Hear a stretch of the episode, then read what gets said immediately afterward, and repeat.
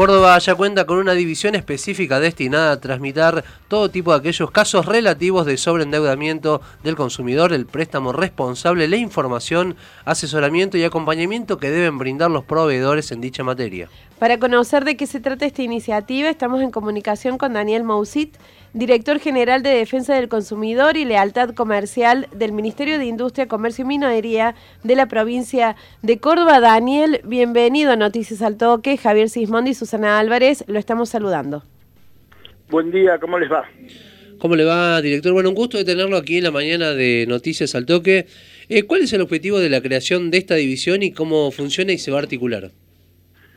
Bien, desde la dirección y por una idea y siguiendo instrucciones conversadas con el ministro Castelo, eh, analizamos el contexto de crisis económica en que, se está viviendo debido a la pandemia que pasó el año pasado y que nos sigue quejando, a considerar entonces la situación de endeudamiento en el que han caído un gran porcentaje de la población.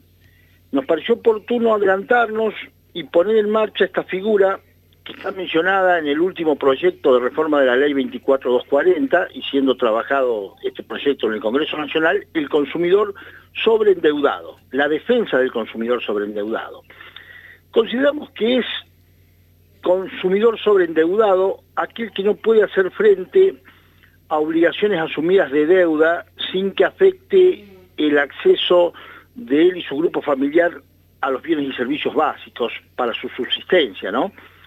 Este, mm, por eso el objetivo de la dirección es controlar la existencia de cláusulas abusivas en los contratos de préstamo, en los que se instrumentan préstamos ya sea de préstamos de consumo, ¿no? ya sea por compras de, que pueden ir desde electrodomésticos hasta préstamos de dinero.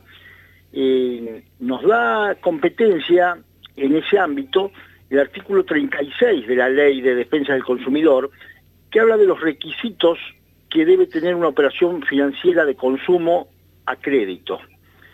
Por eso, eh, dada la cantidad de denuncias y reclamos recibidas de gente que no puede pagar cuotas a las que se ha comprometido por el incremento que han sufrido la situación de crisis económica, eh, estamos creando esta instancia que ya ha salido la resolución en el boletín oficial eh, la semana pasada, donde lo llamamos es decir, puede el consumidor venir a nosotros y a cualquiera de las delegaciones que tenemos en el interior de la provincia y también por los medios digitales para informarse, asesorarse sobre ese préstamo que tiene con un proveedor de bienes y servicios y que no puede pagar. Revisamos el contrato, vemos que no se haya tornado leonino ni con cláusulas abusivas y orientamos no al no cumplimiento, sino a un cumplimiento justo para lo cual se puede citar a la empresa denunciada, llamarla a una conciliación y tratar de readecuar las condiciones para que se hagan justas y equitativas para ambas partes, ¿no? Eh, ¿Hay algún, eh, algún mecanismo por el que además de eh, ayudar a que el consumidor se vea en una situación más justa, se evite que estas situaciones sucedan? Bueno, justamente por eso, es decir, cuando un consumidor celebra un contrato de préstamo, ya sea dinerario de consumo, con un proveedor de bienes y servicios, bueno, eh, las partes se ponen de acuerdo en las condiciones de contratación. Pero si esas condiciones de contratación se vuelven demasiado onerosas, injustas o abusivas para una de las partes, para la parte más débil del contrato, el consumidor, la ley de defensa del consumidor, en el artículo 36 reza los requisitos que debe tener un contrato de este tipo para ser legal. Eso es lo que nosotros vamos a controlar y vamos a llamar a las partes para que lo readecúen en caso de haberse vuelto abusivo.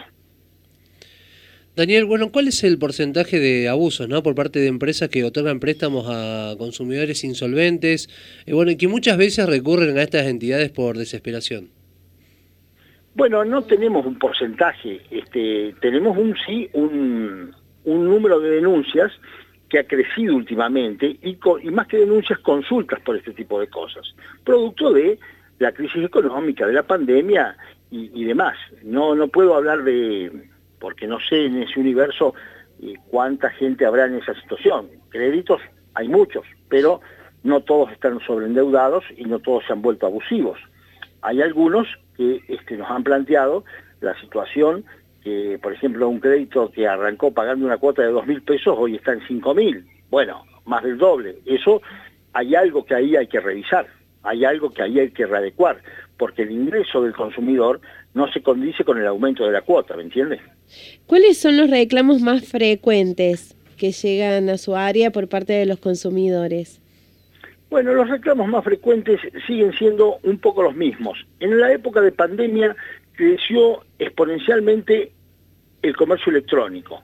Por eso también, de la mano del crecimiento geométrico de este tipo nuevo de comercio, crecieron las, los reclamos, las denuncias. Pero no presenta difícil solución, ya que ahí se trata de una operatoria nueva que se está implementando y la gente se está adecuando. Eh, no es de difícil solución. Los, los demás son siempre los mismos, los bancos, las tarjetas de crédito, los planes de ahorro, las compra-ventas de automóviles, este, para los cuales nosotros hemos creado incluso este, una resolución eh, tendiente a, creamos un registro de eh, agencias de autos usados, también habíamos creado antes un registro de viviendas industrializadas o prefabricadas, que es otro rubro muy denunciado, y este, eh, las condiciones con las entidades financieras, tarjetas de crédito, bancos, etcétera. También las telefónicas y los servicios de Internet y telefonía móvil son rubros bastante denunciados. Daniel, bueno, también uno de los temas por ahí de, preocupación por parte del usuario tiene que ver con las tarjetas de crédito, ¿no? que se cobra muchas veces eh, un determinado monto por un mantenimiento anual, cuando ya se cobra además un mantenimiento mensual. ¿Qué se puede hacer con eso?